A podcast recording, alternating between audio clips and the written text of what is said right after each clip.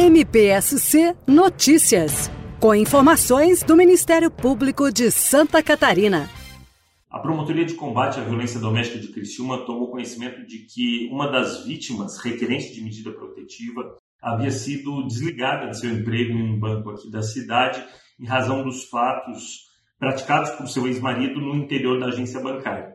Nós abrimos a investigação, solicitamos informações à instituição financeira e construímos um acordo pelo qual a demissão foi revertida e foi garantida a essa vítima a estabilidade no emprego prevista na Lei Maria da Penha para as vítimas de violência doméstica por quatro meses.